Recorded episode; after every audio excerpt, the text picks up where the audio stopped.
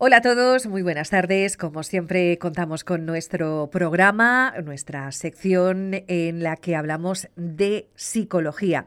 Y como siempre tenemos el placer de contar con nuestro psicólogo experto, es Vicente Seguí. Muy buenos días, Vicente. Hola, buenos días, Pepa, ¿qué tal? Muy bien. Oye, vamos a hablar de un tema que, por cierto, mira que llevamos programas y creo que nunca lo hemos tratado, que es eh, tricotilomanía. Eh, ¿Qué es la tricotilomanía?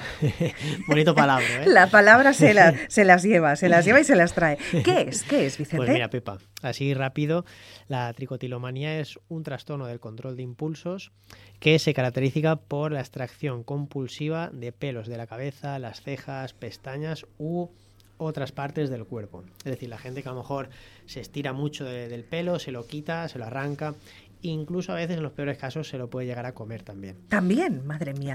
Bueno, ¿Cuáles son las causas? Pues mira, en las causas de la tricotomanía no están del todo claras, pero mm, se cree, se supone que están relacionadas con, pues un poco con factores biológicos, psicológicos y contextuales, ambientales. En mi opinión, pues yo incidiría eh, obviamente en estrés o en ansiedad mal gestionada. Es decir, eh, digamos que la persona pues aprende una respuesta desadaptativa, ¿vale? Que sería arrancarse el pelo como manera de eh, calmarse o de autorregularse cuando no está bien, cuando está sintiendo pues a lo mejor ansiedad o está alterada por, por lo que sea. Vale, aparte del, del, pelo, también me comentabas eh, antes fuera de antena que también mm, mm, se suelen comer las uñas. Sí, puede ser también. Otra de las de las de los síntomas de esta de este trastorno puede ser también el tema de comerse las uñas al nivel de incluso quedarse sin uñas y empezar también incluso a comerse la carne de, de, los dedos en, en, los casos más extremos, más graves. Y en este tipo de trastornos, ¿cómo se cómo se diagnostica?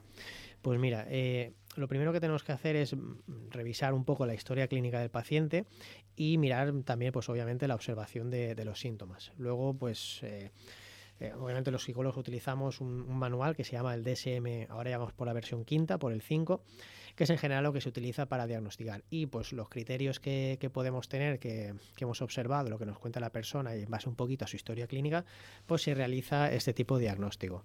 También puede ser a través de algún test, pero mm, normalmente no llega a ser necesario porque los síntomas son muy evidentes y muy claros.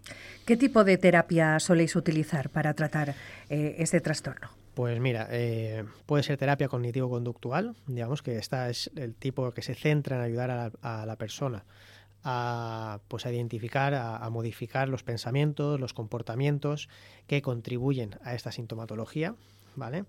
La terapia también de aceptación y compromiso, que digamos se centra, tiene un enfoque más en aceptar pensamientos, en este caso sería los pensamientos ansiógenos, los pensamientos, comportamientos problemáticos, y aprender a hacer una vida plena, digamos, mm, a pesar del problema o junto con el problema.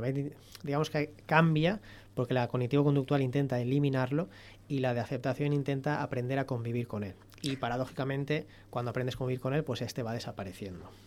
Eh, ¿Se suelen medicar? A veces sí, a veces sí. En los casos que son muy extremos, pues mira, nos pueden dar a lo mejor inhibidores, bueno, para no liarnos con los, con los nombres, un tipo de medicamento antidepresivo que son los ISRS, ¿vale?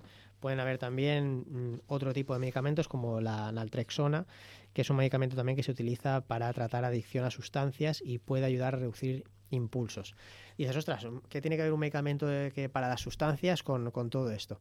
Pues, como recordáis al principio, hemos dicho que esto se trata de un trastorno de control de impulsos. Entonces, cuando hay una adicción, también hay un problema de control de impulsos. Entonces, esta medicación también nos puede, nos puede ayudar. ¿Y algún consejo que podrías dar a alguien que sufre tricotilomanía? Pues mira, lo primero, como siempre solemos comentar, sería reconocer que hay un, problema, ¿vale? Para poder superarlo, lo primero es reconocerlo y aceptarlo. Obviamente, buscar ayuda profesional, eh, bajo ningún concepto recomendaría que esto lo intente solucionar nadie leyendo autoayuda ni echando fuerza de voluntad, ¿vale? Esto no es eh, fumar, puede acabar, digamos, a nivel de salud, pues afecta bastante, ¿vale? Luego ya con la ayuda del trabajo profesional, pues obviamente crear podríamos decir, un plan de acción, ¿vale? Establecer unos, unos objetivos para ayudarlo. Y como siempre, es súper importante buscar amigo de apoyo, o sea, buscar apoyo de, amigos y familiares. Esto como complemento, no como cura o como solución, ¿vale? Eh, como siempre, pues rodearnos de nuestros seres queridos porque ¿Por qué es importante esto? Porque normalmente, como decimos, la tricotilomanía es, no es la causa, es el síntoma. Entonces, si yo me estoy estirando el pelo, me estoy arrancando el pelo... Posiblemente no se den ni cuenta. Claro, es porque estoy mal por algo. Entonces, sentir que estoy apoyado, sentir que me siento, decimos en valenciano, recolzat, ¿no? Sí, sí. Pues siempre es muy importante. Bueno, eh, muchísimas gracias eh, por esta sección y por hablar de este trastorno que desconocíamos. Por cierto, ¿dónde podemos encontrarte? Pues mira, Pepa, me podéis encontrar en Mesque Salud Denia, a mí y a mi compañero Nico Aros, nutricionista, en la calle Ondara, sin número, en Denia y en el teléfono 630 659166.